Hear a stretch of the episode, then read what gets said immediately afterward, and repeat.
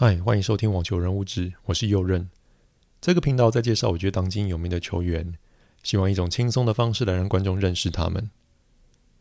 两周前有个消息，不晓得大家有没有追到，那就是前球后 Simona Halep 的禁药事件有了结果。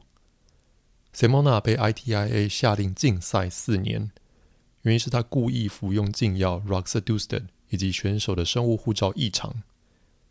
这边出现了几个名词来帮大家解释一下。ITIA 的组织全名是 The International Tennis Integrity Agency，也就是国际网球诚信机构。最主要的在做的事，就是在检测网球选手有没有服用禁药，以及调查打假球。这个组织意外的年轻，在二零二一年才成立，受到 ATP、WTA 以及四大满贯赛的支持。Roxadustat 是一种治疗贫血的药物，为自己身体生产血红素以及红血球，就是因为这个效果，普遍认为可以增进运动员的表现，而被列为禁药。那为什么刺激身体生产多一些红血球就被列为禁药了呢？这是因为这些多的红血球可以增进氧气送到肌肉的效率，让选手比较不会感受到疲累，且在中间休息的时候可以更快的复原。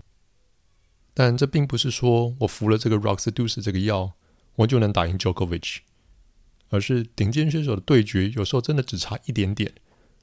而如果选手能够靠这个药物来帮助自己弥补那一点点差距，那就会被认为是作弊了。另外一个 Simona 被指控的点是他的选手生物护照异常。选手的生物护照是一种透过监测选手体内的各项数值，可以是透过不定期的验血。或是验尿等方法来判断选手是否有服用禁药。这个方法并不能直接指出选手服用哪种禁药，而是用来间接推断或佐证选手是否有服用禁药。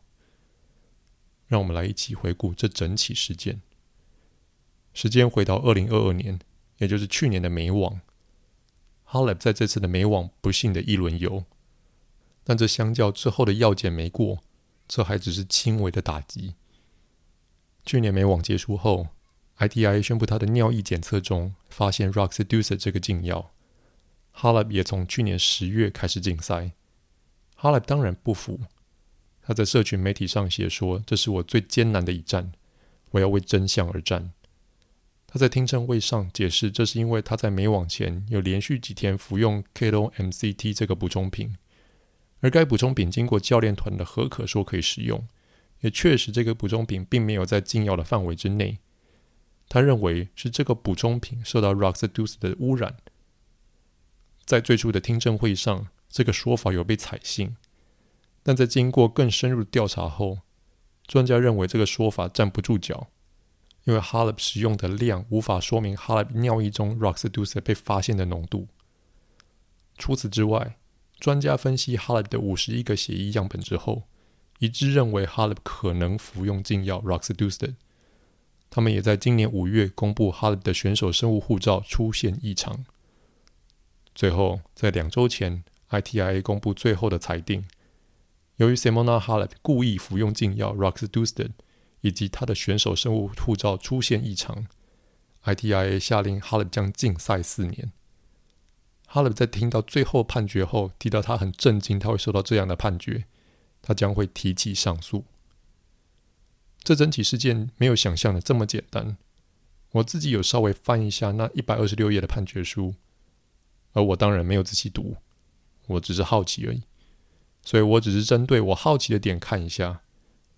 首先是“故意”这两个字，判决书上解释说，故意是指选手知道这么做会违反或可能违反禁药的规定，但选择不予理会这个风险。在后面几页接着写，Halep 由于他的选手生物护照出现异常，已经说明 Halep 服用禁药是故意的。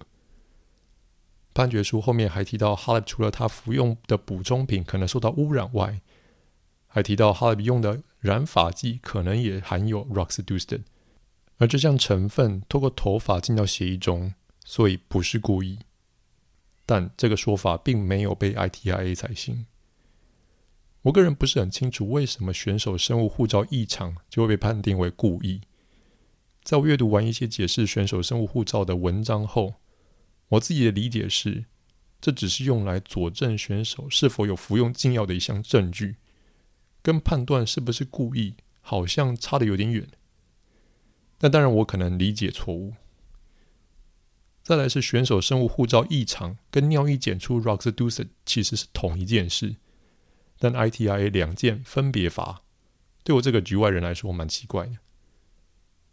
最后，我听到其他 podcaster 在讲这件事时，他提到其他运动根本也没罚这么重，像 NBA、MLB 等等的比赛，选手服用禁药顶多禁赛几个月，跟这次禁赛四年相比不成比例。四年的禁赛基本上已经宣判 Halep 的职业生涯提前结束。Simona 今年三十一岁，四年的竞赛从去年起算。到他可以出来比赛的时候，已经三十四岁。你可能会说，Novak Djokovic 今年三十六岁，还不是夺下三座大满贯冠军？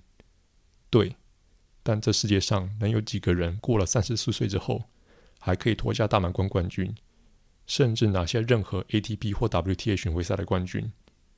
答案是非常少。当然还有其他的争议，但是有人讨论有没有必要，只要检出禁药就罚。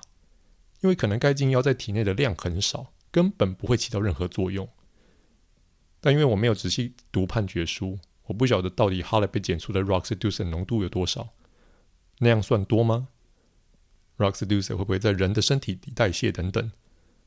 所以这边就不做评论了。之后，Simona Halep 还要继续上诉，他还有很长的一段路要走。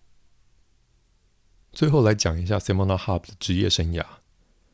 Simona Halep 出生自罗马尼亚，一九九一年生。Halep 四岁就开始跟着哥哥一起学网球。他在青少年时期就崭露头角，并在二零零八年拿下法网青少年组的冠军，成为第二位罗马尼亚人拿下大满贯青少年单打头衔。进入职业赛后，他最为人称道的是他坚韧不屈的防守功力。这种打法相当适合在红土跟对手进行多拍的来回。他在红土的成绩也是相当的优异。二零一四年，他就打进法网的决赛，最后输给俄国的前球后 Maria Sharapova。三年之后，也就是二零一七年，他再闯法网决赛，面对的是首次打进大满贯决赛的拉脱维亚小将 Elena Ostapenko。哈莱当时被视为夺冠的大热门，然而在拿下第一盘，且在第二盘拿下 a s t a p e n k o 的一个发球局的优势下，仍然被 a s t a p e n k o 逆转成功，最后屈居亚军。虽然法王再次失利，他在年末仍登上世界第一的宝座，成为第一位罗马尼亚人登上世界球后。隔年，二零一八年，他在澳网很辛苦的度过重重难关，晋级到决赛。其中，他在第三轮与对手决胜盘打到了十五比十三，才终于获胜，破了澳网女子单打的纪录。在进入决赛后，他面对的是另一位还差一座大满贯冠军来证明自己的前球后 Caroline Wozniacki。两人都是以防守著称，在艰辛的消耗战之后，Wozniacki 最终三盘胜出，夺下了冠军。拿下这座冠军的 Wozniacki 重返世界球后，距离上次他让出球后的时间相差了六年之久。三闯大满贯决赛、三次失利的 Simona 并没有因此气馁。他先是在印第安泉公开赛进入四强之后重返球后，接着在法网再闯决赛，而这次遇到的是前美网冠军 Sloane Stephens。在 Sloane Stephens 拿下第一盘，且在第二盘破掉 Simona Halep 的一个发球局的劣势下，最终 Simona Halep 逆转翻盘，最终拿下他期待已久的大满贯冠军。你们觉得这剧本有点熟悉？没错，就是跟他 Astapenko 那场一样的翻版。但这次 Simona 终于赢了，接着在他最喜欢的大满贯上拿下，全场都在高喊着他的名字：Simona，Simona，Simona。他等这座冠军等得有够久了。隔年澳网，他拿到很烂的签表，晋级的路上强敌环伺。最终在第四轮倒在 Serena Williams 的手上，让出了球后宝座。但在那年的温网，他一路过关，最终面对的对手还是 Serena Williams。在这场对决中，他轻松的拿下对战的胜利，夺下了冠军，也报了澳网一箭之仇。Simona 成为第一位拿下温网单打冠军的罗马尼亚人。夺冠回国时，受到相当热烈的欢迎。二零二零年之后，他开始因伤所苦，最终跌出前十名。伤愈复出之后，他仍然努力不懈，最终在二零二二年美网前夕重返世界前十。然而，在美网过后，他宣布要动鼻子的手术，因为他有呼吸不顺的毛病，这让他后半的赛季报销。但更令他打击的消息来了，就是 ITIA 对他下达禁赛令，因为他的药检没过，最终在两周前被判罚四年的禁赛。哈勒相当具有才华，但一路走来并不顺遂，熬了许久才终于在法网拿下了冠军，并且在隔年温网封后。在职业生涯的高光时刻，却开始因伤所苦，成绩开始走下坡，但他仍然坚信自己可以回来。也在二零二二年重返世界前十，然而禁药风波成了压垮骆驼的最后一根稻草。